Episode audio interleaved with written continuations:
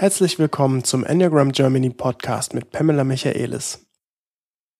Moin, Pam. Good morning, Philip. Wir haben heute wieder ein sehr spannendes Thema und wir haben endlich wieder Unterstützung aus dem Bauchzentrum. Tillmann, hallo. hallo Philipp, moin. Hi Tillmann, schön, dass du da bist. Wieder. Hi Pam. Wie könnte es anders sein? Wir sprechen über das vierte Tabuthema, nämlich das Thema Konflikt. Wenn Tillmann dabei ist, geht es um den Konflikt. Äh, er ist Mediations, ja, ich habe schon mal Experte gesagt. Ich glaube, das ist, äh, ich würde jetzt einfach mal sagen, Koryphäe. Ähm, er hat eigentlich sein Hast du jemals was anderes gemacht beruflich als Mediation? Nein, tatsächlich nicht. Nee. Ja, nee. er hat sein Leben der Mediation verschrieben und äh, dir macht es auch immer noch Spaß, äh, so wie ich dich sehe, dass du gehst da echt drin auf. Äh, Mediationsausbildung zusammen mit Pam ähm, aus deiner Feder sozusagen. Und ähm, ja, ich kann es nur empfehlen. Es ist sehr spannend. So, jetzt gehen wir mal ins Thema. Du hast eins mitgebracht. Äh, ich lass dich doch einmal mal einladen. Warum hast du das Thema mitgebracht und worüber sprechen wir überhaupt? Ja, also wir sprechen heute über die vier Aufgaben der Führungskraft im Konfliktgespräch. Ähm, warum habe ich das mitgebracht? Es ist einfach so, dass ich als Mediator vor allen Dingen in Teams arbeite und wenn ich mit Teams arbeite, nehme ich immer die Führungskraft mit, weil die ja eine systemische Einheit bilden, äh, massiv aufeinander einwirken und deswegen auch eine gemeinsame Lösung des Konflikts brauchen. Und mein Eindruck ist, dass einfach viel zu wenig Führungskräfte wirklich darüber informiert sind, wie sie A, Konflikte vermeiden und wie sie B, wenn dann die Konflikte da sind, sie ähm, darüber sprechen. Also ich, ich verdiene meinen Lebensunterhalt im Grunde genommen der Tatsache, dass ähm, Menschen Führungskraft meistens aus fachlichen Gründen werden, weil sie fachlich sich qualifiziert haben und aber viel zu wenig darüber lernen, wie man wirklich Menschen führt und speziell auch im Konflikt führt.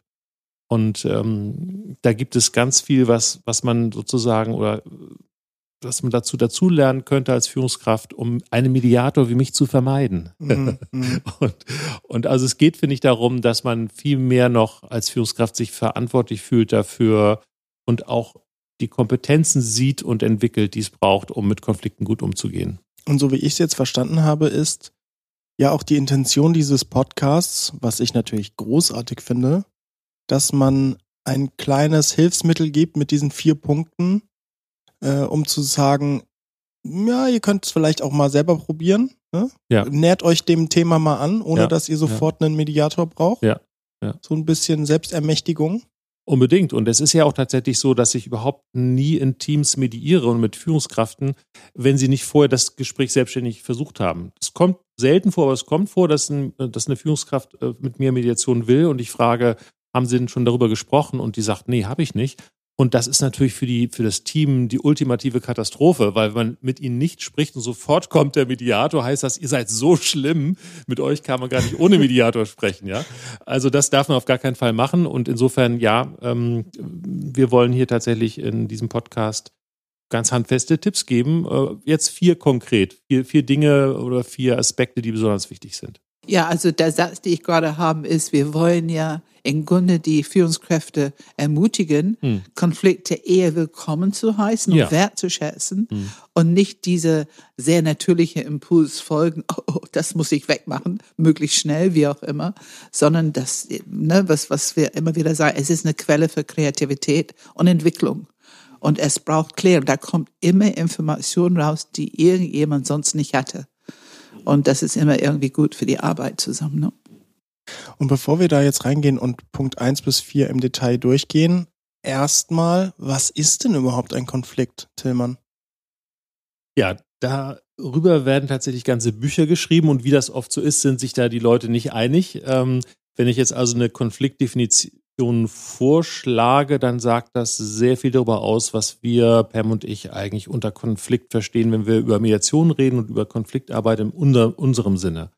Und äh, für uns ist eben ein Konflikt dann ein Konflikt, wenn man erstens ein Problem hat, über das man sich nicht einig ist. Typischerweise gehört das dazu. Und aber zweitens, und das ist das viel Wichtigere, dass man auf einer persönlichen, beziehungsmäßigen, emotionalen Ebene so verwickelt ist, dass man eben nicht dieses Problem auf eine Art und Weise regeln kann, wie man es normalerweise könnte. Also wir gehen davon aus, dass diese Emotionalität des Konfliktes die Kompetenzen von Menschen sehr stark limitieren. Und ähm, ein wichtiges Ziel von, von Konfliktarbeit ist im Grunde genommen, das anzuerkennen und zu sehen und diese, sag mal, die Beziehungsarbeit zu machen, ähm, damit die Menschen überhaupt wieder ihre ganzen Kompetenzen nutzen können. Also sobald ich quasi eine sachliche Auseinandersetzung, ich sag mal, umschlägt in eine emotionale Auseinandersetzung, genau. ist es ein Konflikt. Genau. Also zum Beispiel, wenn, wenn ich gehe typischerweise gerne in die Berge in Urlaub. Meine Frau geht typischerweise gerne ans Meer. Oh. Und äh, ja, genau. Und zwar auch nicht an jedes beliebige Meer. Da hat sie sehr klare Vorstellungen, wie das Wasser sein muss. Tatsächlich. Grün. So. Nein, falsch. Aber egal, ich will es jetzt nicht vertiefen. Nur der Punkt ist, ähm, wenn ich dann sage, ah, ich habe da so eine ganz tolle Gegend, wo man gut wandern kann und so, und äh, meine Frau dann sagt, ach, interessant, erzähl doch mal. Und sie sagt, oh, da habe ich so einen tollen Strand entdeckt. Und ich sage, ach, interessant, erzähl doch mal dann sind wir zwar immer noch Menschen, die unterschiedliche Vorlieben haben, aber wir haben keinen Konflikt, weil wir einfach sagen, ach spannend, erzähl doch mal. Und aber in dem Augenblick, wo, wo sie sagt, Mensch, ich habe da so einen tollen Strand und ich sage, oh nein, du schon wieder mit deinem Strand, dann habe ich einen Konflikt, nicht? Weil ich dann eben, ich bin halt genervt äh, und sie ist dann beleidigt und so. Also dieses. Du willst ja nie in die genau, Berge mit mir gehen. Genau, genau, genau. also eigentlich erst diese, diese, diese starke, sag mal, in Anführungszeichen negative Emotionalität macht zum Konflikt. Davor ist es ein interessantes Gespräch, ohne das. Und ich finde, ich möchte hier, äh, ich bin ja immer so ein bisschen der Beschützer von Emotionen ich möchte hier fein differenzieren, präzisieren. wir sprechen hier nicht über Emotionen per se, freifließende, wir sprechen hier über emotionale Reaktionen. Hm. Diese Automatismen. Kontraktion. Die durch, ja, geschlossene Kontraktion, Automatismen, die durch eine Emotion ausgelöst sind, aber die sind von uns selber noch nicht reflektiert und kommen automatisch raus. Darüber reden wir. Danke für die Präzision. und die Emotionen sagen ja auch, dass Dinge ja auch wichtig sind, dass Dinge nicht in der Balance sind, dass bestimmte Bedürfnisse von mir und von anderen nicht gesehen werden. Also ähm, aus unserer Perspektive als Mediatoren und Konfliktarbeiter sind Konflikte per se alle gut, in Anführungszeichen. Nicht? Und also wenn wir hier über ähm, negative Konflikte reden, dann eigentlich ist das mehr so Volksmund, was wir paraphrasieren, nämlich das, was man eigentlich nicht haben möchte. Man möchte eigentlich nicht Trauer, man möchte eigentlich nicht Angst, man möchte nicht Wut. Ähm, und trotzdem sind sie wichtig, sind lebenserhaltend und, ähm, und stiften Beziehungen und so weiter. Aber es ist einfach tatsächlich dann eben der Unterschied zwischen einem Problem, wo man sagt, hey, cool, Baby, erzähl mal, und der Emotionalität, dass wir dann bei du redest von Kontraktionen, dass wir dann eben mit, mit Emotionen einfach nicht so kreativ sind. Ja, oft. und Emotionen sind mm. per se intelligent. Mm. Die ja. bringen Informationen mm. mit, ja. wenn wir sie annehmen und uns damit erden und reflektieren und so weiter. Jetzt Aber das tun wir nicht im Konflikt. Jetzt sagt man in Achtern ja manchmal nach, dass sie Pragmatiker sind. Mhm. Vielleicht hast du ein, zwei Beispiele von Konflikten, mit denen eine Führungskraft umgehen muss, vielleicht aus den letzten Jahren. Also ein Beispiel, was immer wiederkehrt, ist zum Beispiel ähm, Umstrukturierung, ähm, dass also in einem Team umstrukturiert werden muss, also andere Aufgabenverteilungen sind zum Beispiel oder auch typisch so, dass ähm, zwei Teams zu einem neuen Team zusammengeführt werden. Und ähm, zum Beispiel denke ich an einen Bereichsleiter, der genau das gemacht hat, zwei, zwei Abteilungen zusammengeführt hat, ähm, weil die Abteilungen so eng zusammenarbeiten mussten, dass diese Trennung in zwei Abteilungen gar nicht mehr sinnvoll war und es die, den Bereichsleiter auch überforderte, tatsächlich ähm, die beiden zu führen. Es war einfach zu, zu hohe Komplexität für ihn, weil er noch, noch weitere Abteilungen hatte. Und ähm, es ist dann eben so gelaufen, dass ähm, der eine Abteilungsleiter der einen Abteilung der, der neue Abteilungsleiter der Gesamtabteilung wurde und der andere Abteilungsleiter der anderen Abteilung wurde sein Stellvertreter. So. Und das wurde natürlich von diesem Menschen, der sozusagen vom Abteilungsleiter zum Stellvertreter degradiert wurde, natürlich als Konflikt wahrgenommen. Als sozusagen der andere wird als besser wahrgenommen und kompetenter wahrgenommen. Und was, was, was noch das noch schwieriger gemacht hat, da kommt diese Ebene von Informationen rein, die oft äh, mit Konflikten zu tun hat dieser Abteilungsleiter, der der neue Abteilungsleiter der großen Abteilung wurde, der hatte schon Monate vorher mit dem Bereichsleiter über diese Idee geredet. Also die beiden haben gewissermaßen unter vier Augen diese Idee vorangetrieben und es wurde dann also deutlich, dass dann dieser dieser spätere stellvertretende Abteilungsleiter da relativ spät ins Boot gekommen ist. Und das hat er den beiden natürlich übel genommen. Der hat sich quasi ausgebotet gefühlt. Ja. Und das ist so ein typischer Konflikt ähm, der Vergangenheit, den ich mal mediiert habe. Perfekte Grundlage, um jetzt vielleicht ein bisschen an diesem Beispiel, ich weiß nicht, ob es Sinn macht, ja, aber äh, mal vier Punkte zu ja. benennen. Ja. Punkt Nummer eins steht hier von dir geschrieben, Souveränität zweiter Ordnung zeigen. Genau. Ja. Sag mal einen Satz dazu. Also das ist, finde ich, ganz, ganz, ganz enorm wichtig für Führungskräfte, dass sie das können. Also erstens Souveränität. Erste Ordnung bedeutet ja eigentlich erstmal nur, du kannst deinen Job, für den du angetreten bist und für den du bezahlt wirst, gut. Hinreichend gut. Ne? Und fachlich. Das, fachlich, ja. auch menschlich. Also auch Führung menschlich. hat ja viel mit Menschen auch zu tun, menschlicher Führung. Das ist Voraussetzung. So. Souveränität zweiter Ordnung heißt, dass ich als Führungskraft offen darüber kommuniziere, wo ich Fehler mache und über meine Grenzen offen rede. Ähm, und äh, meine Erfahrung ist, dass Menschen, die A, ihren Job hinreichend gut machen und B, über ihre Fehler reden, erstens unheimlich viel Respekt dafür bekommen. Für diese, das ist das, diese Souveräne, ich rede über meine Schattenseiten. Und zweitens, und das ist super wichtig, es lädt eben auch die Mitarbeiterinnen und Mitarbeiter ein, selber offen über ihre Fehler zu reden. Und in so einem Klima, wo die Führungskraft über die eigenen, in Anführungszeichen, Defiziten offen redet, verliert Konflikt einschrecken. Weil im Konflikt geht es natürlich immer darüber, dass man gegenseitig sich Dinge vorwirft, die nicht ideal gelaufen sind. Das ist ja fast immer so. Und in dem Augenblick, wo das aber zur Normalität wird, dass jeder Dinge falsch macht und speziell die Führungskraft darüber redet, werden Dinge einfach besprechbar. Und in diesem Beispiel zum Beispiel, wenn man sich dann diese Führungskraft hineinversetzt, die über Monate mit dieser anderen Person zu zweit darüber gesprochen hat und erst später die anderen ins, ins Boot holte, würde es heißen, Souveränität zweiter Ordnung, dass die Führungskraft sagt, die, der Bereichsleiter sagt, oh ja, oh Mensch, du hast recht, ähm, ich kann das gut verstehen, dass das aus deiner Perspektive so aussieht, ähm, als wenn ich dich übergangen hätte. Ähm, und das tut mir leid, das habe ich so nicht gewollt.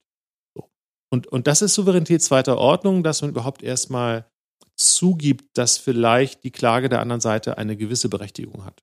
Und das ist natürlich dann immer erst der Auftakt zu einem, einem Gespräch. Darüber können wir auch nochmal das fortsetzen in diesem, diesem Podcast nochmal. Aber das ist so dieses überhaupt erstmal dazu stehen, ja, ich habe einen Beitrag dazu geleistet, dass es so ist, wie es ist und dass es gerade nicht so gut ist.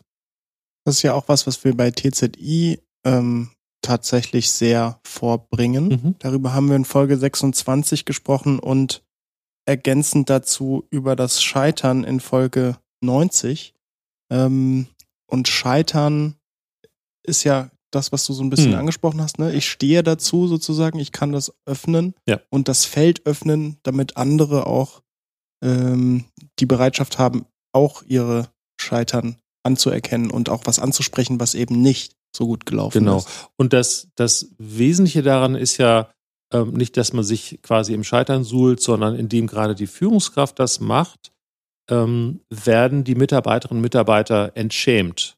Ne? Also wenn man als Führungskraft äh, zeigt, dass man auch äh, seine Grenzen hat, kann man leicht über Fehler reden und dass man redet ja viel über Fehlerkultur und äh, dass man also gut mit Fehlern umgeht. Und das setzt ja eine Offenheit darüber voraus und das braucht speziell die Führungskraft, dass sie offen über die eigenen äh, Scheitererfahrungen spricht.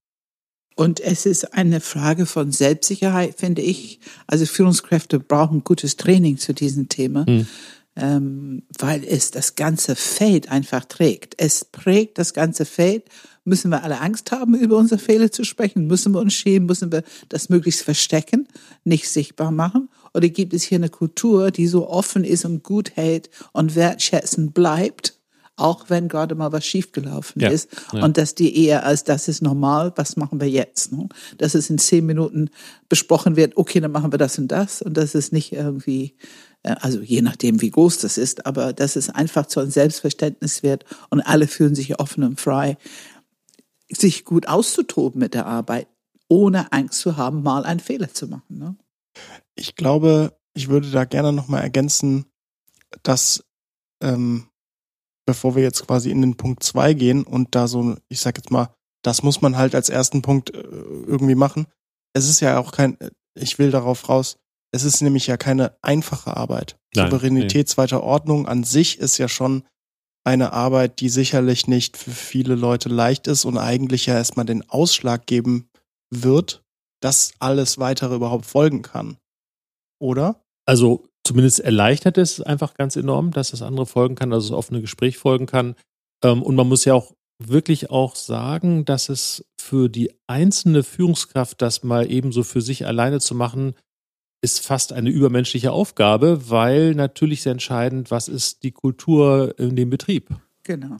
Was ist die Kultur im Betrieb und, und darf man eigentlich, und das, das wiederum im Betrieb insgesamt hängt das von der Spitze ab. Und ähm, ich kenne eine große Hamburger Firma, für die ich arbeite, die mal ein ganzes Jahr lang zu diesem Thema ausgerufen hat. Äh, das, also gab es richtig so, so ähm, Boards, wo man ranschreiben konnte, Fa Erfahrung des Scheiterns und Erfahrung von Fehlern und äh, die man selber gemacht hat, nicht? Und also wenn das quasi von dem Betrieb insgesamt gewertschätzt wird und, bewusst ist, wie gut das ist, dann ist es natürlich für die Einzelführungskraft viel einfacher und ähm, insofern ist es eine Kulturfrage tatsächlich wieder mal und ähm, ja. Und was kann ich mhm. tun, damit ich in der zweiten Ordnung souveräner werde? Was muss ich dafür tun? Also für mich war der erste Schritt, ich habe das irgendwann Mitte der 2000er überhaupt als Konzept und Idee gelernt, wie wichtig das ist. Und für mich war wichtig, überhaupt erstmal zu wissen, dass es so ist. Und auch wahrzunehmen bei anderen Menschen, ähm, wie die auf mich wirken, wenn sie über ihre eigenen Fehler reden. Zum Beispiel ähm, hatte ich äh, mein Sohn, ähm, als er eingeschult wurde, den haben wir auf eine Waldorfschule geschickt und da war es ja ganz enorm wichtig, wie ist da der Klassenlehrer? Weil der Klassenlehrer ist von der ersten bis zur achten Klasse äh, mindestens zwei und oft noch viel mehr Stunden pro Tag in dieser Klasse, hat eine ganz große Auswirkung. Und wir haben uns dann vor, vor der Einschulung diesen Menschen angeschaut, der Klassenlehrer werden würde, bevor wir unseren Sohn angemeldet haben. Und dieser Mann hatte die, sag mal, die Dreistigkeit zu sagen, ja, das mit dem Hülle geben, das ist nicht so meine Stärke. Und das muss man wissen, dass in der anthroposophischen äh, äh, Waldorfschullehre, dass der, der Klassenlehrer die Hülle gibt, also eine gewisse Sicherheit, eine gestaltete den Sicherheit, Rahmen. den Rahmen gibt. Also es Mhm. hat deren Ausdruck, Hülle, ne? Mhm. Das ist gewissermaßen, das ist so ein bisschen so, dass man sagt, du musst ein- und ausatmen. Das ist eine enorm wichtige Kompetenz. Und der hatte diese unglaublichen Mut zu sagen, das ist nicht so meine Stärke. Und wenn Sie da Anregungen haben, wie man zum Beispiel den, den Raum hier und den, und den Jahreszeitentisch gestalten kann, ich bin da ganz offen. Und ich habe so innerlich vor dem niedergekniet, weil mir klar war, was er da sagte und dachte, wow, was für ein Mut. Man muss dazu sagen, das war das erste Mal, äh, es war ein sehr, sehr junger Lehrer, der noch neu an dieser Schule war. Also, und da habe ich einfach rückblickend auf das Beispiel, weiß ich, wie sehr ich Menschen achte, die offen mit ihren Grenzen umgehen. Und ich glaube, dass das vielleicht äh, einfach mal, also du hast ja gefragt, was macht Mut oder was braucht man, um das äh, zu machen? Einfach mal selber beobachten, wie gehe ich mit Menschen um oder wie sehe ich auf Menschen, die selbst über ihre Fehler reden. Und da wird man merken, dass meistens, falls man eine große Achtung davor hat. Und ich würde sagen, das ist eine von den wirklich großartigen Themen, die ich von dir gelernt habe in der Zusammenarbeit. Und ich bin mir sehr bewusst, wir haben ja in unserer allerersten Mediationsausbildung eine Situation gehabt, wo ich über meine Grenze gehen musste. Ähm, eine Mediation mit einem Teilnehmer, wenn du dich noch Mm, erinnerst, dass, ja. dass eine dich nach Hause führt. Und das alles hatte ich noch nicht ganz so intus. Ähm, und das war für mich schon sehr herausfordernd. Und Du saßt mit der anderen Person als wir hatten einen. Konflikt, einen Konflikt in der Gruppe. Eine hatte sich mit mir so ein bisschen aufgenommen, also hatte ein Thema mit mir und meinte, er würde nach Hause gehen. Und Tillmann natürlich in seiner Begeisterung und natürlich, wie viele Jahre Erfahrung hattest du schon? Das waren schon sehr viele. Ähm, ja, wir machen eine Mediation. Also wir machen es bis heute. Wir machen Mediation mit unseren Teilnehmern. Also die können uns auffordern und wir machen, das weißt du. Wir machen es live in der Gruppe. Also ich finde es großartig. Ja, ich Aber auch. natürlich Mhm. beim allerersten Mal. Und ich komme aus einer Erfahrung von Gruppenprozesse. Ich arbeite mit Gruppenprozessen. Ne? Ich wäre ganz anders mit derselben Situation umgegangen. Und äh, meine Grenze zu spüren, und es war wirklich nur Vertrauen in Tillman, äh, da habe ich gedacht, okay, plumps mal da rein, wir, wir machen das jetzt. Und die Erfahrung zu machen, das war einfach sehr, sehr schön. Es war ein sehr schön, es war ein schwieriger erstmal, es war ein schöner Prozess. Und durch diese wiederholte Erfahrung immer wieder zu erkennen, dass es mich was kostet als Leitung, mich zu zeigen mit ne, Angriffsflächen, mit Fehler, was auch immer, aber zu merken, was es die Gruppe bewirkt. Ähm, und wir haben, finde ich, eine großartige Erfahrung mit jeder Gruppe eigentlich gemacht. Das ist über das Jahr erleben wir, dass die Gruppe zu einer Community wird, zu einer sehr wertschätzende, sehende, ehrliche Community wird. Und das hängt sehr viel damit zu tun, dass du mit guten Vereinen Beispiel vorangehst. Ich vermute, dass du es heute immer noch besser machst als ich. Aber ähm, mir fällt, es ist, ist halt von meiner Struktur, fällt mir das nicht so schnell ein, irgendwas zu sagen, äh, wo ich irgendwie mich so fühle, als wenn ich gescheitert bin. Und in TZI-Runden wirst du dazu eingeladen durch die Struktur. Mhm. Dann natürlich denke ich dann drüber nach und dann kann ich auch immer etwas sagen. Es ist ja nicht so, dass es nicht vorkommt. Ich kann dann auch immer etwas sagen und das unterstreicht, unterstreicht die Wichtigkeit von TZI im Sinne von wir geben eine Struktur, damit die Leute drüber nachdenken und etwas dazu sagen. Auch die, die es sonst nicht tun würden. Und ich glaube, dass was, was es mir ein bisschen erleichtert, auch darüber zu reden, ist, es entlastet mich teilweise auch. Also ich kenne auch bei mir einen sehr hohen Leistungsdruck. Ich möchte eigentlich die Dinge mal sehr, sehr gut machen und die Einladung zu bekommen, äh, ich rede über meine Schwächen und das ist okay, ist auch eine Entlastung. Also im Sinne von, äh, es braucht eben auch nicht der Anspruch, im, im, Raum zu sein, dass alles perfekt ist. Wobei äh, es mir schon auch, glaube ich, ähnlich geht wie dir und wie fast allen Menschen wahrscheinlich. Natürlich macht das irgendwie ouch. Also wenn man wirklich über Dinge spricht, äh, mit denen wir wirklich nicht zufrieden sind, das ist nicht so, dass man dann da total happy dabei ist. Aber genau wie du sagst, man, man merkt einfach, was es bewirkt und dafür lohnt es sich einfach. Ne? Das, das macht ein ganz anderes Gruppen, Gruppengefühl und Gruppenatmosphäre. Ja. Also wie immer wieder, wir brauchen erstmal die Information als Idee aber was es wirklich bringt, ist die tatsächliche Erfahrung mit ja. Menschen und die Wirkung. Mhm. Das ist die höchste Motivation, um da mutig weiterzumachen. Ja, ich glaube, die Grundlage ist gesetzt. Souveränität zweiter Ordnung. Kommen wir zum Punkt zwei. Das Klärungsgespräch strukturieren. Tillmann, was meinst du damit? Genau. Vielleicht wäre es gar nicht so schlecht, wenn es, wenn es euch recht ist, kurz zu sagen, was wir, was wir im Grunde vorhaben. Wir haben ja zentrale Bauchqualitäten, zentrale Herzen, zentrale Kopfqualitäten, die wir vorstellen wollen. Und letztendlich ist ja die Idee, wenn du alles drei gut integrierst, dann bist du eine Führungskraft, die es leichter hat, Konflikte zu managen, sage ich mal, und zu klären. Also und insofern sind wir da jetzt bei diesem, bei diesem ersten Schritt, bei diesen Bauchqualitäten. Und man sagt ja von Bauch, ähm, speziell ja auch der Acht, ähm, dass sie besonders gut ähm, strukturieren können. Also Strukturen anbieten, in Gruppenprozessen, so dass dann im Grunde genommen die Struktur bewirkt, dass Menschen sich äh, also Orientierung haben, wissen, was ist der Anfang, was ist der Mittelteil, was ist das Ende und diese Information über was passiert und die Einsicht und die Nachvollziehbarkeit, dass es nützlich wäre, das wiederum vermittelt eine gewisse Sicherheit. Also ich glaube, indem wir ähm, als Führungskräfte ähm, bewusst mit Gesprächsstrukturen umgehen und auch bewusst darüber informieren, schaffen wir so eine ganz wichtige Grundlage für, für Offenheit. So, so würde ich das sagen. Absolut. Ja. Und geerdet sein ist für mich ähm, die absolute Grundlage, wenn man auch nur irgendwie einen Anspruch hat, mit jemand anders ordentlich zu reden über Konflikt und sie einladen, ein gewisses Vertrauen zu entwickeln. Also ich muss selber richtig gut im Stuhl sitzen, gut geerdet sein. Und das, das macht ja wirklich ein Gefäß auf. Wie war das in der äh, Waldorfschule? Ein Hülle. Hülle. Hülle. Gibt die Hülle, genau, ja. Also ich habe immer so ein Bild von einem ja. Gefäß. Ja, genau. Also wir halten erstmal ein offenes Gefäß und laden jemand, sich da hineinzubegeben in einen Prozess für Konfliktklärung. Und wenn man, also ähm, wenn man jetzt darüber spricht, dass sozusagen die, die zweite wichtige Kompetenz, über die wir sprechen, eben Struktur geben ähm, ist, dann äh, kann man die auch relativ gut benennen. Also im Grunde gibt es. Die Struktur meinst du? Ja, genau. Es gibt im Grunde so, so sieben Schritte. Soll ich die mal einfach mal so benennen? Ja, bitte. Ja. Es gibt so sieben Schritte, die sinnvoll sind äh, für Konfliktgespräche.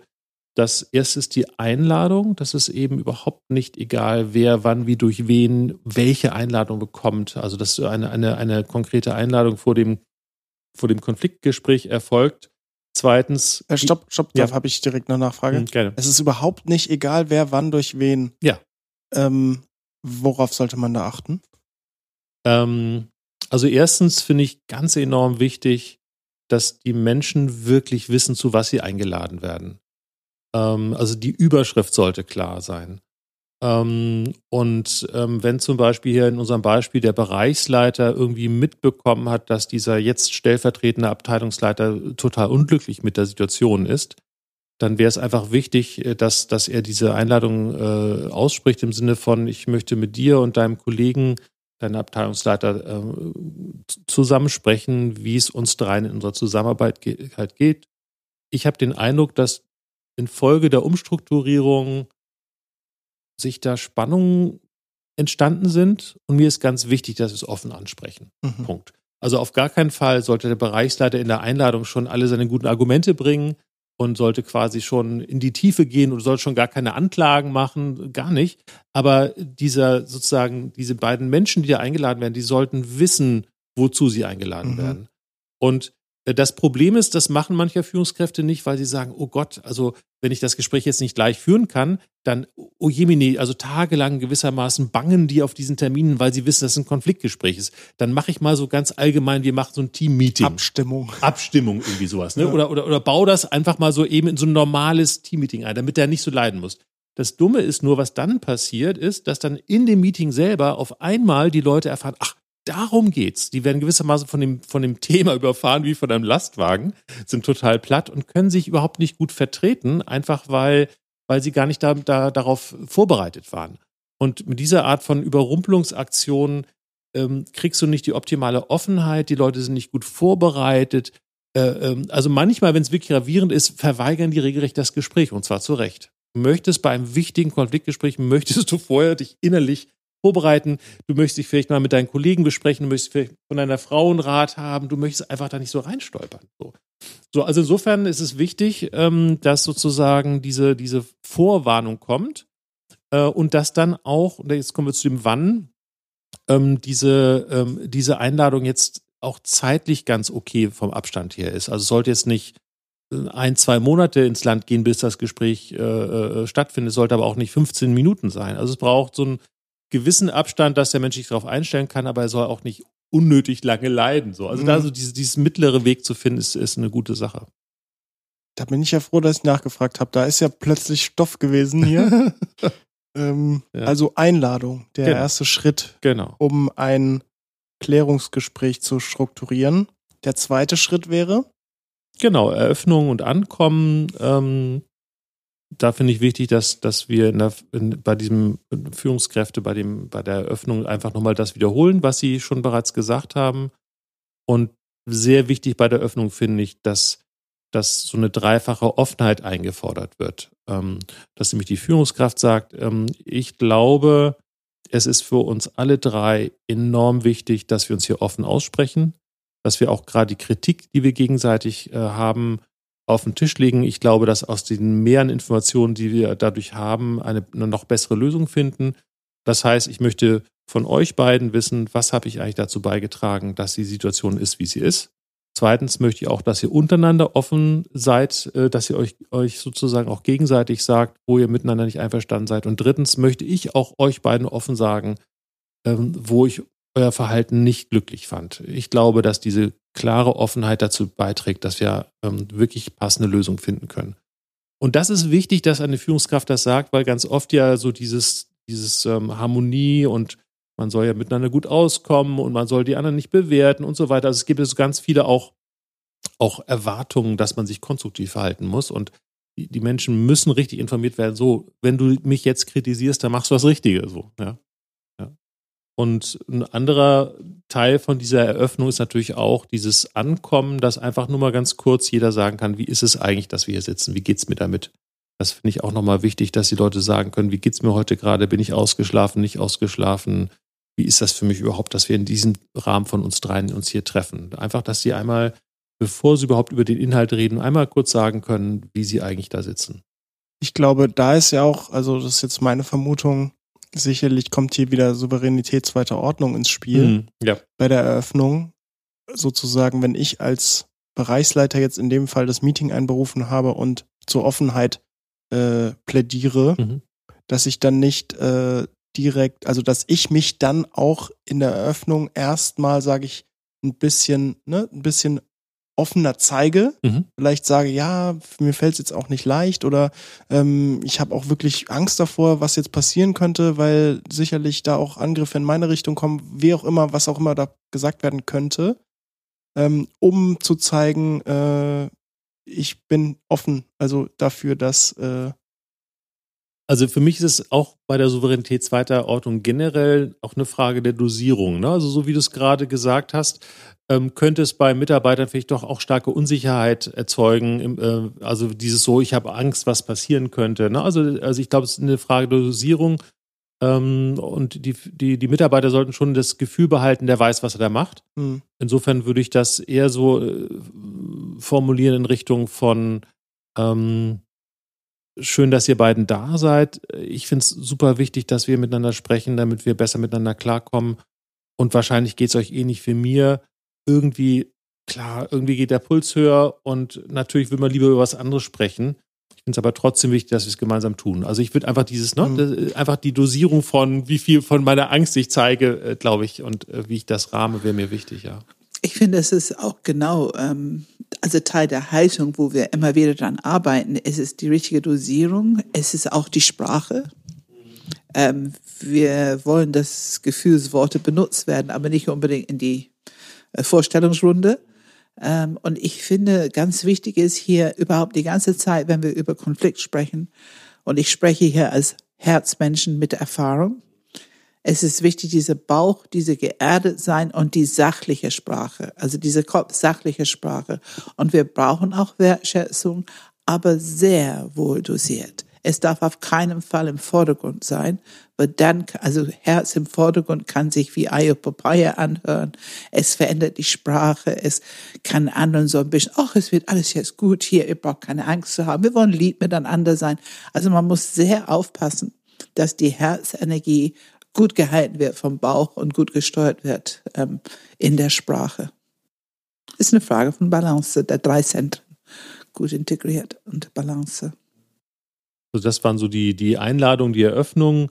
So dritte Schritt wäre erstmal alle Themen auf den Tisch. Das heißt, ähm, wichtig ist da, dass jede der anwesenden Personen erstmal die Möglichkeit hat, die Situation aus der eigenen Sicht zu erzählen, ohne dass gleich an Einzelpunkten eingehakt, unterbrochen diskutiert wird. Also Nachfragen ist auf alle Fälle erlaubt, interessiertes Nachfragen, aber es geht darum, bevor man überhaupt anfängt, irgendwas tiefer zu betrachten und zu diskutieren, jeder kann einmal schauen, ähm, wie sieht's aus. Äh, ich finde es, wenn das das Thema hergibt und wenn die Situation es hergibt, immer gut, wenn die Führungskraft als Letzte an dem Punkt spricht. Ähm, dass also sozusagen der, der Bereichsleiter hier sagt, den beiden Abteilungsleitern, dem Abteilungsleiter und dem Stellvertreter, würde gerne erstmal von dir als Stellvertreter der Abteilung einfach mal hören, wie, wie hast du diesen Prozess erlebt? Ich habe da ja Kritik von dir gehört äh, über die Art und Weise, wie es zustande gekommen ist. Und ich würde es gerne ein bisschen genauer verstehen. Bitte erzähl nochmal so, du hast fünf Minuten, zehn Minuten Zeit, was du brauchst, um einmal zu sagen, wie ist es aus deiner Sicht gelaufen? Ich finde, dass wir beiden anderen erstmal zuhören und dann würde ich dich als Abteilungsleiter auch bitten, dass du es ähm, einmal erzählst und dann komme ich. Also wenn das sozusagen die alle drei sprechfertig sind, ist das gut. Äh, manchmal ist aber auch so, dass, sag mal, äh, Stein des Anstoßes oder sag mal, der, die, das Ganze initiiert würde von der Führungskraft selber, die quasi die, die, die Klägerin ist gewissermaßen, die das Hauptanliegen hat, dann muss das manchmal auch so sein, dass die Führungskraft zuerst spricht, damit überhaupt erstmal deutlich ist, was ist überhaupt, worum geht es eigentlich wirklich so. Ne? Das, also manchmal fehlt das ja noch, diese Information so im Detail. Aber wann immer das machbar ist, finde ich immer gut, erstmal die, die Mitarbeiter zu hören, weil natürlich es leichter ist für die, die oder die nachgeordneten Führungskräfte, weil es für die leichter ist, Dinge in den Raum zu stellen, wenn ich bereits ähm, die Führungskraft, äh, die Top-Führungskraft im Raum ähm, alles schon gefüllt hat mit ihrer Meinung. Ne? Und das so ein bisschen, habe ich es richtig verstanden, ich sage jetzt mal Themenübersicht, äh, dass man überhaupt mehr versteht, worum es geht. Und wenn du sagst, alle Themen auf den Tisch, mhm. ähm, dann kann es auch sein, dass es mehrere sind. Genau, es gibt ja so Unteraspekte von solchen Themen. Also jetzt in diesem Change-Prozess, über den wir hier gerade sprechen, dass zwei Abteilungen zusammengelegt worden sind, dann geht es zum Beispiel einmal um die Frage, ähm, dass der stellvertretende Abteilungsleiter sich dadurch übergangen fühlen könnte, dass er es eben relativ spät erfahren hat und der andere, der eben der Top-Abteilungsleiter jetzt ist, äh, eben schon längst im Gespräch war. Das so ein Aspekt. Ein weiterer Aspekt könnte sein, wie ist denn eigentlich das übrige Team mitgenommen worden? Ein dritter Aspekt könnte sein, wie ist denn überhaupt die Aufgabenverteilung jetzt tatsächlich zwischen Stellvertretung und Leitung? Also es gibt ja innerhalb eines Konfliktkomplexes ja Unterthemen, die durchaus, die man separat sinnvollerweise be begucken kann und wo man auch separate Lösungen finden kann. Nicht? Also die Frage, wie sind künftig die Aufgabenverteilung, das ist ein ganz eigenes Lösungsfeld im Vergleich zu, wie holen wir denn jetzt die Mitarbeiter ins Boot zu diesem Thema und, und, und so. Und was natürlich sein kann, ähm, ich als Beziehungsmensch, es kann sein, so ein Vorwurf wie, du magst ihn mehr als ich und du hast dich immer schon mehr um ihn gekümmert. Also es kann so eine Art Beziehungsthema auch mitlaufen ja. in solch einer Situation. Genau, ja. Dann sind wir beim Schritt Nummer vier. Genau, Schritt Nummer vier wäre die ähm, eben die Konfliktthemen einzeln zu klären. Da würde man sich jetzt eben sagen, man pickt erstmal ein Thema heraus und bleibt erstmal bei dem. Also typischerweise für Konfliktgespräche ist, dass man so Spaghetti-Code redet wenn es eben nicht strukturiert wird, dass man von Hölzchen auf Stöckchen springt und du hast aber auch und damals hast du ja und dies und jenes und das zerfasert das Gespräch und man hat auch nie wirklich Tiefe in den einzelnen Themen drin. Und ähm, wenn man zum Beispiel, wie Pam das gerade eben sagte, der Vorwurf im Raum steht, ja, du hast den anderen schon immer bevorzugt und du hast schon immer den protegiert, obwohl wir eigentlich als Abteilungsleiter auf einer Ebene standen, dann ist das wichtig, da erstmal hinzuschauen. Und also typischerweise macht das Sinn, erstmal die Dinge anzuschauen, die am emotionalsten sind. Also weil die sich ohnehin Bahn brechen. Also da, wo der stärkste emotionale Vorwurf, du hast den schon immer bevorzugt, du hast schon immer mit den extra Talkrunden gehabt, wo du mich ausgeschlossen hast. Das wäre dann zum Beispiel ein sinnvolles erstes Thema, einfach weil es emotional am mächtigsten ist. Und die Erfahrung ist, wenn man dieses in diesem emotional sehr mächtigen Thema ähm, sich gut gehört fühlt, dann ist oft alles andere viel, viel leichter. Also oft alle anderen Konfliktthemen werden dann oft sehr klein, wenn man das einmal sich, sich gut gehört und verstanden gefühlt hat. Jetzt ist natürlich die Frage, Konfliktthemen einzeln klären. Ich weiß natürlich mittlerweile aus Erfahrung, dass das eigentlich ein ganzer Schuh für sich sein kann und einen ganzen Podcast für sich füllen könnte. ja. Weil so banal ist es ja nicht. Ja. Ähm, ich kenne es aus der Sicht eines Mediators. Ich bin Teil einer Mediation und kläre gemeinsam mit den Konfliktparteien den Konflikt. Jetzt bin ich aber in der Führungskraftstelle ja so ein bisschen in einer Doppelrolle. Hm. Zum einen hm. habe ich einberufen und habe so eine quasi Mediationsfunktion, Mediatorfunktion. Auf der anderen Seite bin ich die Person, die auch Konfliktpartei ist. Ja. Muss ich da was Besonderes beachten? Also wir kommen ja gleich nochmal dazu, weil wir sind ja im Grunde jetzt so innerhalb dieses Themas äh, Struktur geben. Ne? Ja. Und das bohren wir gerade ziemlich groß auf. Aber im Grunde sind wir erst bei dem zweiten Bereich und wir gucken uns ja gleich noch den dritten und vierten Bereich an. Da geht es ja darum, A, gut zuzuhören und B, ähm, gute, interessierte Fragen zu stellen. Okay. Ja, das ist total wichtig, ähm, was da die Führungskraft wie macht. Ähm, und da kommen wir auch gleich dazu. Das ist einer von den zwei anderen wichtigen Themen, über die wir ja noch reden werden. Okay. Ja, dann äh, bin ich gespannt und lasse meine Neugierde kurz zurückstehen. Dann kommen wir zum Punkt 5. Nachdem wir die Konfliktthemen einzeln geklärt haben, was passiert dann? Also ähm, im nächsten Schritt ist es wichtig, dass zu diesen verschiedenen äh, Themen, die besprochen wurden, dann auch Lösungen gefunden werden, Vereinbarungen. Dafür kann es nützlich sein, tatsächlich, wenn man ähm, da äh, zwei, drei Tage Pause dazwischen macht. Es ist gut, wenn sich die Dinge setzen können es ist auch so, wenn mehrere Mitarbeiter im Raum ist, die wollen oft auch noch im Vertraulichen untereinander sprechen können, um auch so ein bisschen sagen zu können, wo wollen und können wir da gemeinsam auch der Führungskraft zum Beispiel entgegenkommen. Ist ja auch gefährlich bei Vereinbarungen, bei Lösungen dann, dass man nicht aus der Solidarität herausfällt, indem man gewissermaßen Vorschläge und Angebote macht, die zu weitgehend sind. Also sind alles gute Gründe und auch, dass jeder, der anwesend im Raum mal die Gelegenheit hat, einfach durchzuschnaufen, mit anderen Leuten zu reden, sich beraten. Deswegen macht Sinn, an dem Punkt, nachdem er einfach mehr verstanden hat, äh, eine Pause einzuziehen, ein, zwei, drei Tage und dann sich wieder zu treffen und wirklich zu gucken, okay, das sind die Themen, die wir besprochen haben ähm, und äh, was fällt uns da für Lösungen ein.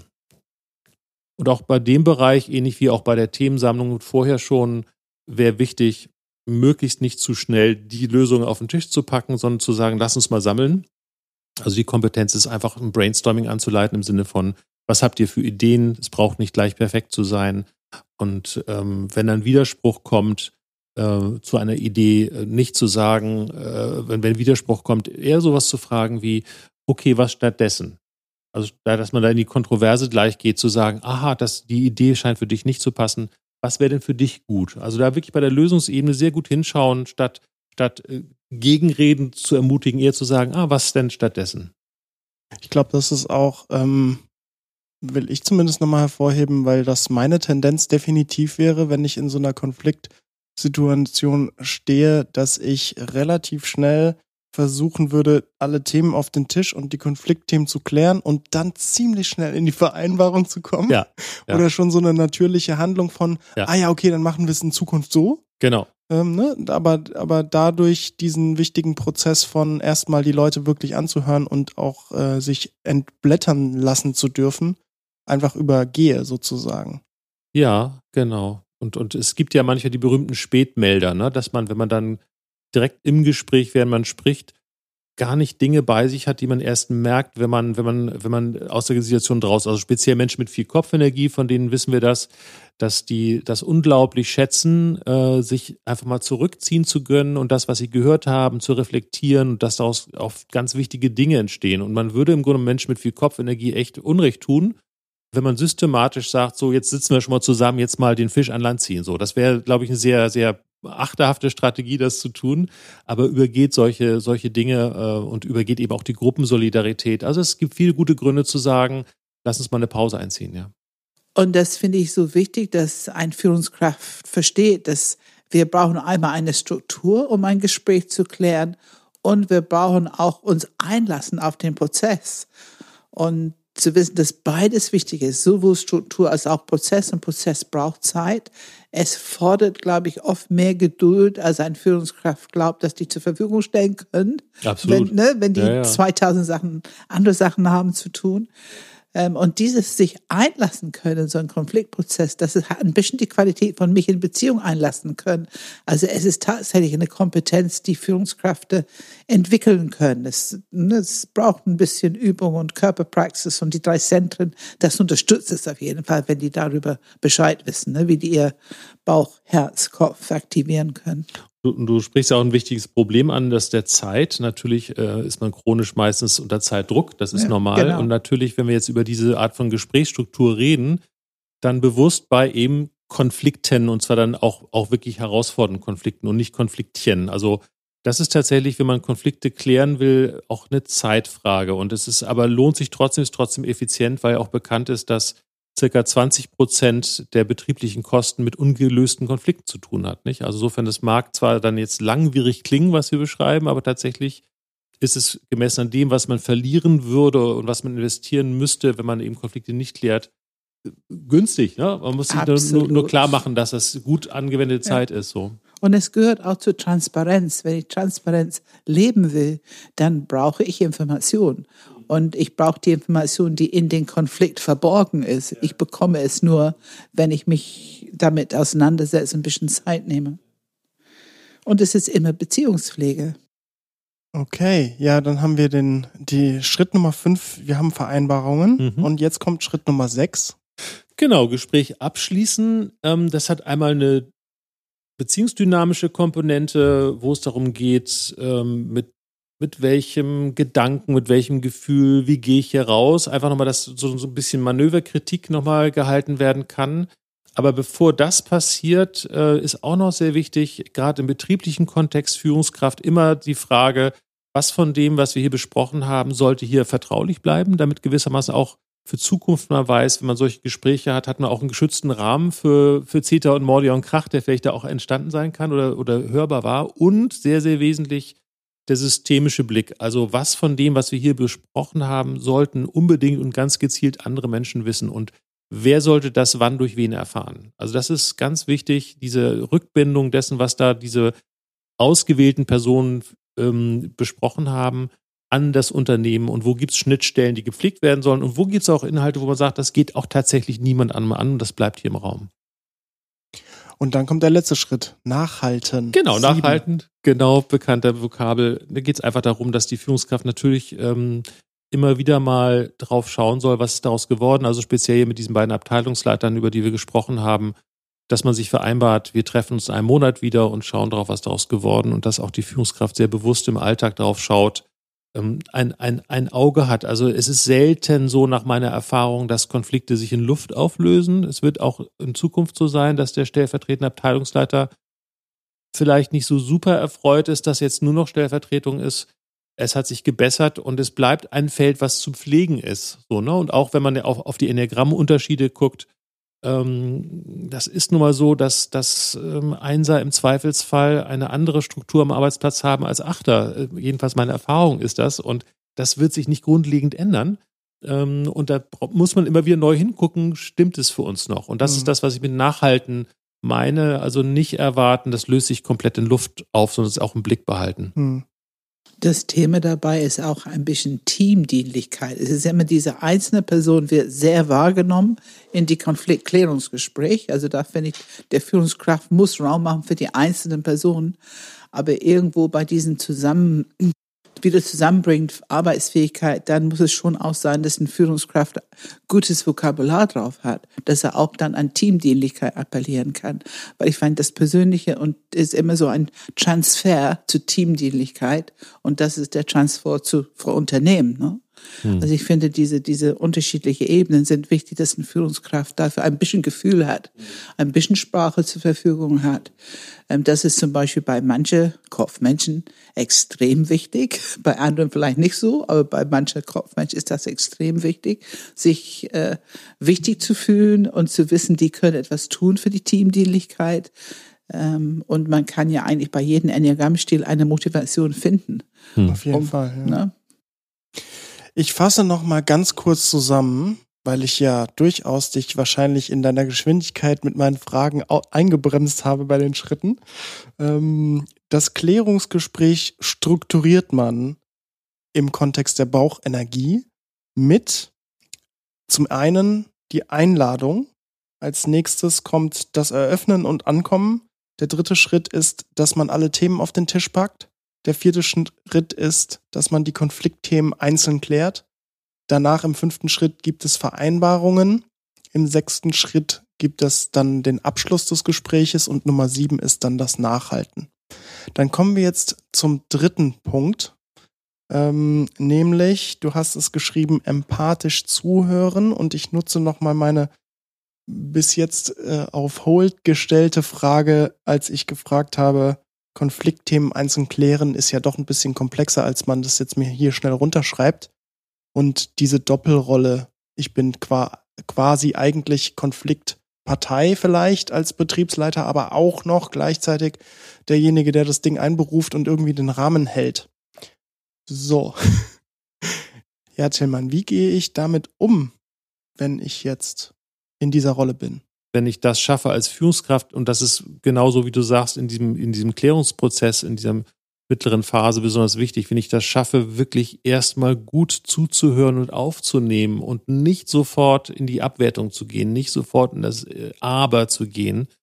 Ähm, das ist, glaube ich, ganz zentral. Also ich hatte mal, mal eine Mediation mit einem, mit einem ähm, Menschen, der war 60 Jahre alt, war Geschäftsführer, hatte Konflikt mit dem Betriebsrat und ich, das war nun ein Mediationsprozess, aber es war so, dass der Betriebsrat dann ihm vortrug, was die Kritikpunkte sind. Und man sah, wie als wenn über seine Stirn so eine Leuchtschrift lief, wo drauf stand, das ist doch alles Hühnerkacke. Also man, man, man sah ihm das an, dass er es alles kompletten Unfug fand, was die Leute da von sich gaben. Und dann habe ich den äh, einfach im Pausengespräch zur Seite genommen und gesagt, wissen Sie, Herr Meier, sage ich mal, Herr Meier, man sieht es ihnen an, dass sie das völligen Unsinn finden, was, was die da äh, sagen. Und natürlich haben sie auch gleich Gelegenheit zu erwidern. Aber sie müssen denen schon ein bisschen den Eindruck geben, dass sie erstmal aufnehmen, erstmal zuhören. Sonst ist das eine komplette Fehlinvestition. Dieses Gespräch machen sie umsonst, wenn sie nicht erstmal zeigen, dass sie zuhören. Und das hat er dann auch gemacht. Und das war sehr lustig. Am Ende der Mediation gab es nur so die Feedbackrunde und er sagte, ja, musste mir viel anhören, war nicht alles bequem. Aber ich habe verstanden, ich muss besser zuhören. schön. Ja, schön. es hat funktioniert, nicht? Und, und sowas kann aber auch eine Führungskraft eben auch alleine ohne Mediator, und darüber reden wir gerade, einfach zu wissen, mhm. ich nehme erstmal auf und ich habe immer noch Zeit genug, meine Abers reinzubringen, aber im ersten Schritt nehme ich mal auf. Und das ist, finde ich, ganz, gerade in dieser Klärungsphase ganz enorm wichtig und auch in dieser Themenfindungsphase. Ich finde, das ist auch das Magische an Mediation. Mhm. Wir unterbrechen diesen stressigen Hin und Her, wie hast du es genannt, Spaghetti-Kommunikation, mhm. wo keine, viele reden, oft ein bisschen gehitzt und keiner hört zu. Also es ist eine komplett überflüssige Übung eigentlich. Und wir kommen und sagen Stopp, strukturieren und machen Räume frei. Und das, also für mich war das so toll, diese Wirkung zu erleben, wenn wir sagen, und du hörst bitte erstmal zu. Das mhm. heißt, eine spricht und wird nicht unterbrochen. Und durch unsere Fragen als Mediator, wir wollen es gut verstehen, helfen wir enorm, die mal klarer zu werden, worum es geht, aber dass derjenige, der zuhört, bekommt endlich mal was mit. Ich meine, wie oft ist es, dass die schon anfangen, ganz früh zu sagen, das habe ich gar nicht gewusst, das hm, war ja. mir nicht bewusst, hm. daran habe ich nie gedacht, weil die einfach neue Informationen bekommen. Und das muss das Ziel sein, zumindest am Anfang des genau. Weges. Ne? Und das können eben tatsächlich Führungskräfte eben auch äh, ohne Mediator im Prinzip können die das und darüber reden wir gerade, sich bewusst sein, erstmal zuhören, so, gerade als Führungskraft. Also ich sage mal so hm. scherzhaft, Führungskräfte müssen am längsten zuhören, sie werden dafür extra bezahlt. Ist, ist tatsächlich ja, so. Ja. ich muss jetzt ein bisschen grinsen, Tillmann, nämlich weil ähm, diese Aussage von dem ähm, von dem Chef, da muss ich jetzt mal zuhören, so. Ähm, ähm, ich, ich, ich werfe mal das Wort, das du ja auch hier hingeschrieben hast, Empathie als ja. äh, Punkt 3, hm. nehme ich mal einfach als Schlagwort. Hm. Vielleicht magst du dazu noch mal einen Satz sagen. Ja, ja. Ja, es ist ja eigentlich eine ganz, ganz große Herzvokabel, würde ich mal sagen. Äh, insofern würde ich fast, fast noch, noch mehr Richtung Pam gucken, aber ich versuche mal, was, was meine, meine Antwort dazu ich wäre. Ich möchte nur ganz kurz Na? was Lustiges sagen, dann machst du weiter. Mal. So hört sich eine richtige Bauchmensch an, einen alten Haudegen an, wenn er gerade Richtung Empathie geht. Ah. Meinst du mich jetzt gerade? Nein, nein, nein, nein, nein, Die, du weißt den, du, dieses. Ja, da muss ich wohl okay, ich hab, okay. Ja, das ist der okay. erste Anfang ja, von Empathie bei so einem alten Haudegen. Also du, Pam, siehst in diesem, wenn du es jetzt in einem Coaching-Prozess sehen würdest, würdest du hier den ersten Schritt in Richtung Empathie Ich würde mich sehen. freuen. Absolut. Ich würde mich freuen. Ich würde Entwicklung wahrnehmen. Ja, ganz genau. Ich würde ihm dafür Strokes geben. So sagen wir das. Ja, ich weiß, was du meinst. Ja, ja. genau. Ja, also Empathie. Also ähm, witzigerweise äh, fällt mir das zu in, in erster Linie erstmal was, was Neurobiologisches ein. Das ist ja ähm, inzwischen gut erforscht, dass Empathie sehr stark auch äh, mit unseren Spiegelneuronen zusammenhängt. Das sind ja die, die ja vorne im vorderen Stirnlappen sind und dass man eben tatsächlich ähm, erforschen kann, dass wir Menschen fast gar nicht anders können, als innerlich das nachzuahmen, was jemand anderes macht. Also im Sinne von, wenn jemand gerade Fußball spielt, dann spielen meine Neuronen im Grunde genommen Fußball. So. Und ähm, das, also Empathie heißt im Grunde genommen nur, ich versuche mich in den anderen hineinzuversetzen und typischerweise ist es ja so, dass gerade im Konflikt ähm, ich mich dagegen abgrenzen. Ich, ich sehr deutlich die Andersartigkeit erlebe und auch gar nicht äh, mich dafür interessiere, wo der andere ist, weil ich sehr, sehr stark bei mir selber bin. Und das heißt, für eine Führungskraft empathisch zu sein, braucht tatsächlich die nicht ganz einfache Übung, ähm, sich hineinzuversetzen, ja, wie geht's denn wohl diesem stellvertretenden Abteilungsleiter und wirklich sich vorzustellen, ich wäre an seiner Stelle und mit dieser Haltung zuzuhören. Also mit, mhm. mit, mit einer, mit einem echten, mit einem echten Interesse, mit einem echten, ja, Wertschätzung ist vielleicht fast schon zu viel, aber einfach wirklich sich, sich, sich zu identifizieren auf eine Art und zu überlegen, wie, wie geht's dem so? Weiß ich, wie würdest du das benennen, Pam? Also wir nennen das Second Person Perspective, also dass er sich aufmacht, dass es jetzt nicht mehr nur um ihn geht, er macht irgendwas in ihm auf. Wir würden natürlich sagen Herzzentrum. Ähm, und dass sein Abwehr und Schutz ist jetzt, wird runtergefahren. Das Herz kann tangiert werden. Und wenn es noch so klein ist, es kann tangiert werden und kann anfangen, ein bisschen mitzufühlen, was da gegenüber passiert. Er braucht garantiert auch viel sachliche Information, hm, hm. um dieses Reduzieren von sein, sein Abwehr und Schutz hinzubekommen. Also er muss im Grunde irgendwas da drüben sehen, was für ihn wahrhaftig ist und dass es ihm tangieren kann. Also es ist ein sich öffnen, sich einlassen und es ist auch, es ist sowohl ein sich einlassen in sich selber, sonst kann ich nichts spüren. als auch in diese zweite Person. Deswegen sagen wir Second Person, also zweite. Auf Deutsch geht das nicht. Second Person Perspective. Und wahrscheinlich würde es diesem Bereichsleiter in diesem Beispiel, der selbst das Gespräch führt, helfen, wenn, wenn er sich vor dem Konfliktgespräch einfach mal vorstellt, wie geht's mir eigentlich, wenn ich erlebe, dass mein Geschäftsführer sozusagen andere Bereichsleiter vorzieht und andere Bereichsleiter an mir vorbeiziehen. Also das ist für mich eigentlich Empathie, dass man wirklich versucht mal zu sagen, okay, wie wäre es denn, wenn ich an seiner Stelle wäre, so, ne? Hm. Du hast, Pam hat auch, also äh, auch schon ein bisschen in die Richtung. Ähm, jetzt kommen wir nämlich zum vierten Punkt. Die richtigen Fragen am richtigen Ort. Mhm. Wir gehen mhm. ins Kopfzentrum. Mhm. Inwiefern erstmal jetzt separat betrachtet, Kopfzentrum, also die Kompetenz des Kopfzentrums. Was mache ich dann im vierten Schritt? Ja, es geht tatsächlich darum, Fragen zu stellen. Und äh, ich muss sagen, äh, indem ich das vorschlage, dass es gemacht wird, eine Stimme in mir sagt, das ist ja komplett banal, ja, so. Äh, und tatsächlich aber ähm, mache ich die Erfahrung immer mehr, je mehr ich mich damit befasse, wie wichtig das ist. Ich habe tatsächlich früher vor 15, hm, 20 Jahren gedacht, naja, Fragen stellen ist ja nicht so wichtig. Es geht mir darum, dass ich empathisch bin, dass ich zusammenfasse, was der andere und dann kommt der schon ganz von alleine, wenn ich interessiert genug kommt dazu. Und irgendwann habe ich aber tatsächlich bemerkt, dass wenn wenn ein Mensch dem anderen sehr spezifische Fragen stellt, so wie du das jetzt gerade machst, äh, uns Fragen stellst, dass das wirklich allein dieses interessiert Fragen stellen, es gibt nicht nur Informationen, sondern es ist zusätzliches Gefühl von, ich bin für die Person wichtig, ich bin gefragt. Es hat also nicht nur Informationscharakter, es hat auch so dieses, ähm, du stellst dich ganz auf mich ein. Also auch so ein bisschen ein Aspekt von Empathie vielleicht. Und ähm, ich und das, das Verrückte ist, ich, ich bin ja ähm, bin ja Mediator und bin unterwegs bei meinen Kunden und habe immer Ausbildungsteilnehmer als Assistenten dabei und spreche mit den Assistenten in den Pausen über den Fall, damit die dazulernen können. Und du kannst darauf wetten, dass die Siebener und Sechser und Fünfer, die haben einfach die meisten Fragen und sehr, sehr gute Fragen. Also die, die, die Kompetenz, eine Frage zu stellen, die was Neues zutage fördert, das ist wirklich eine Kompetenz. Man könnte meinen, ja, wer fragt, ist halt dumm, ja, so. Äh, man muss nur fragen, wenn man nichts weiß. Dann wäre ich richtig dumm.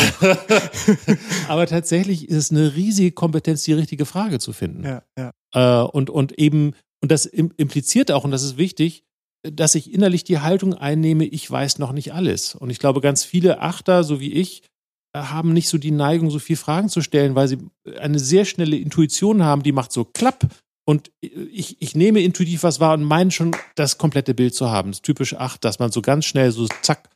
Und das ist einfach eine Riesenkompetenz von Siebenern, einfach weiter neugierig zu fragen. Man hört dann zwar manche die Skepsis raus, durchaus, das erlebe ich auch, und trotzdem sie fragen.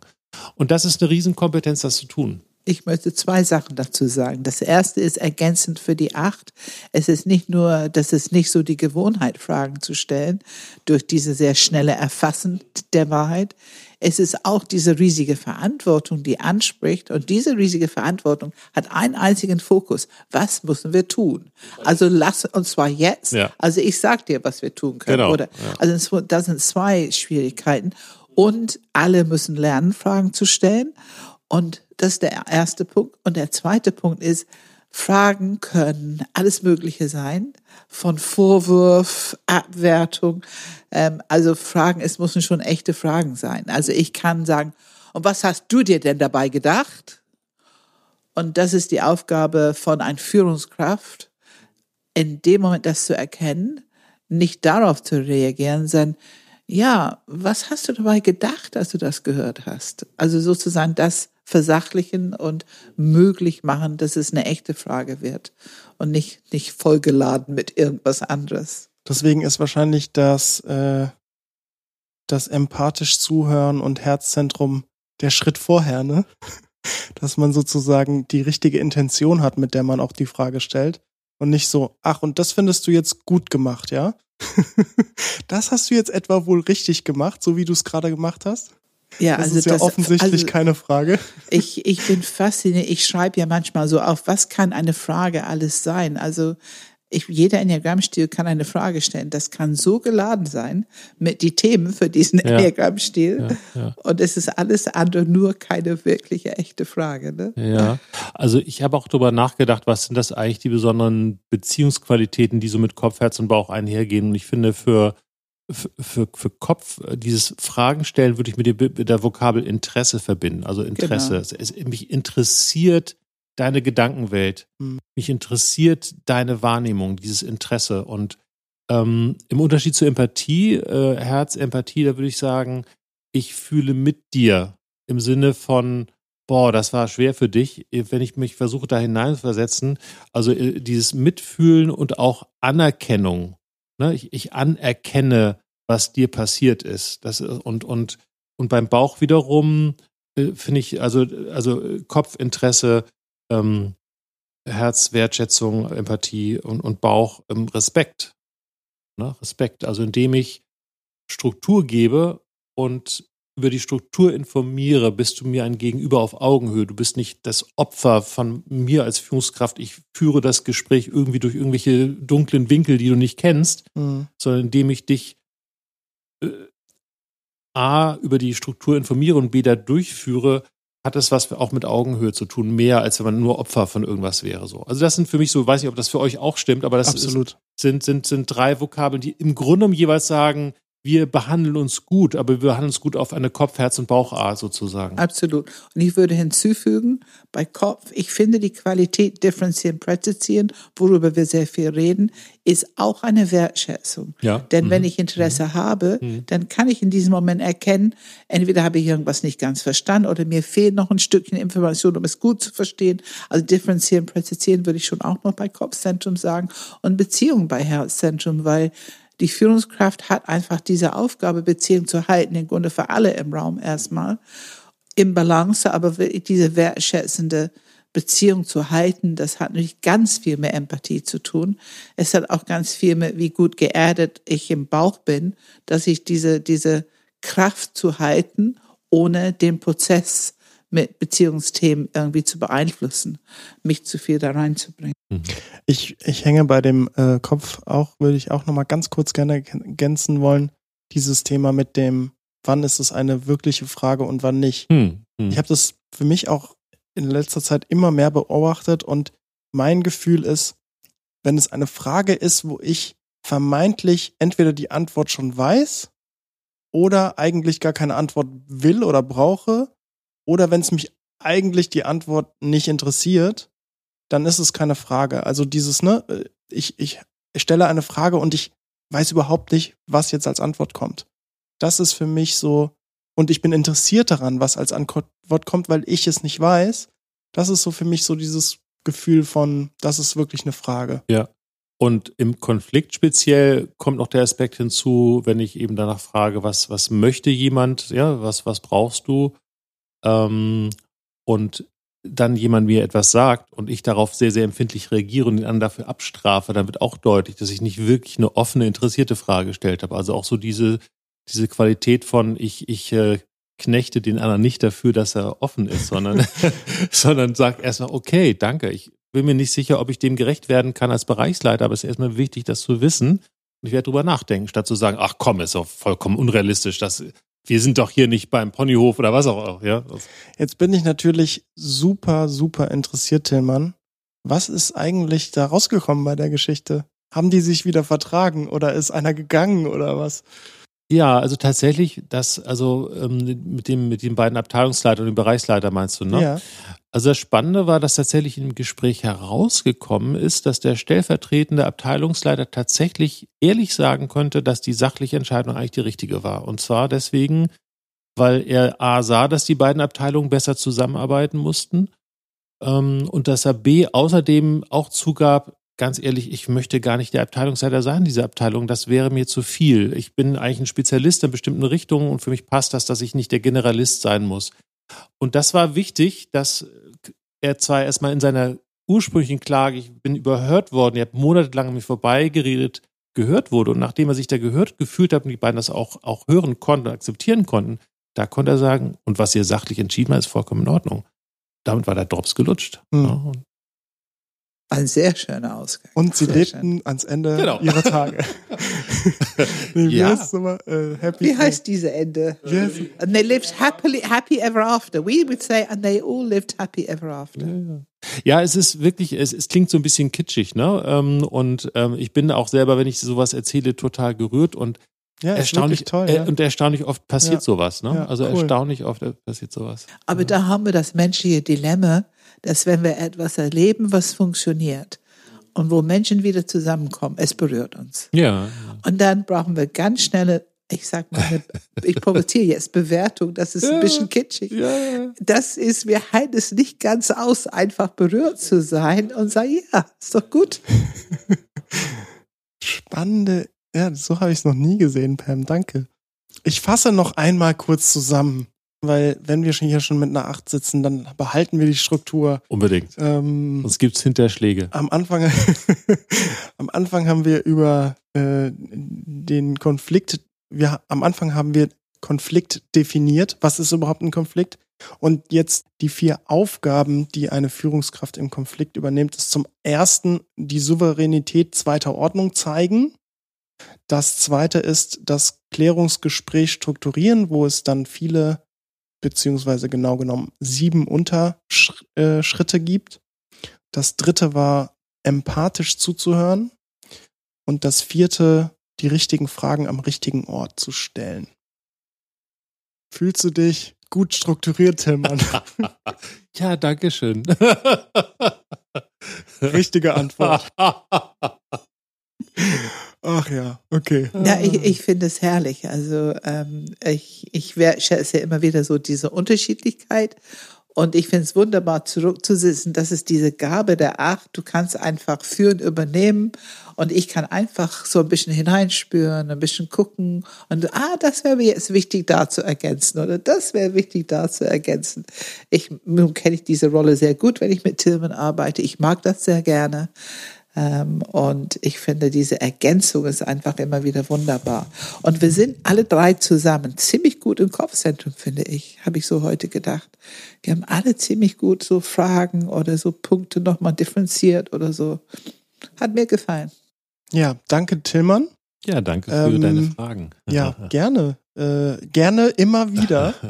ähm, wenn, Unbedingt. wenn ihr Fragen, Anregungen, Kritik, sonstiges habt oder auch vielleicht geile Beispiele, in denen ihr als Führungskraft zum Beispiel sowas mal gemacht habt oder auch vielleicht jetzt anwenden werdet und das hat gut gepasst, dann wollen wir sehr gerne von euch hören. Der, äh, die E-Mail-Adresse ist podcast at enneagramgermany.de. Das ist Enneagram mit einem M. Den Podcast findet ihr überall auf Apple Podcasts, auf Google Podcasts, auf Spotify, auf YouTube. Ähm, teilt den gerne mit jedem, den ihr kennt. Ähm, hier speziell natürlich Führungskräfte, klar, logisch, wem auch sonst. Ansonsten die Einführung in- ins Enneagramm gibt es in der, auf der Webseite. Wir haben da auch spannende Optionen, äh, entweder jetzt schon oder bald, wo Menschen, die das Enneagramm noch nicht so gut kennen, eine Einführung mitmachen können, danach ein Interview und dann ein äh, kleines, kurzes Coaching, um den Enneagramm-Stil nochmal ein bisschen besser zu differenzieren und wirklich erden zu können. Und äh, ja, diese Optionen stehen zur Verfügung auch auf der Webseite.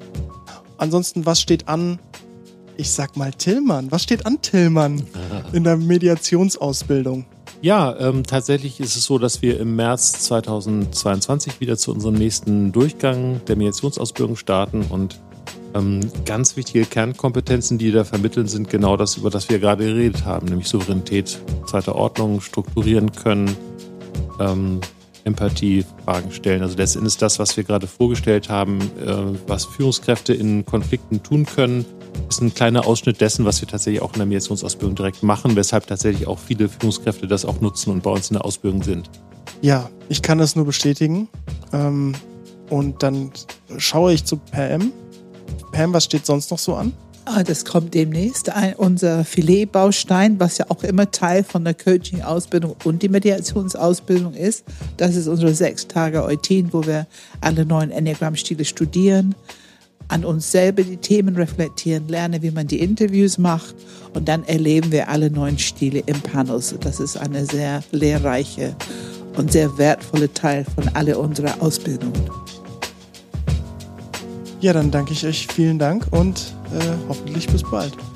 Tschüss. Danke, Philipp. Danke, Tim.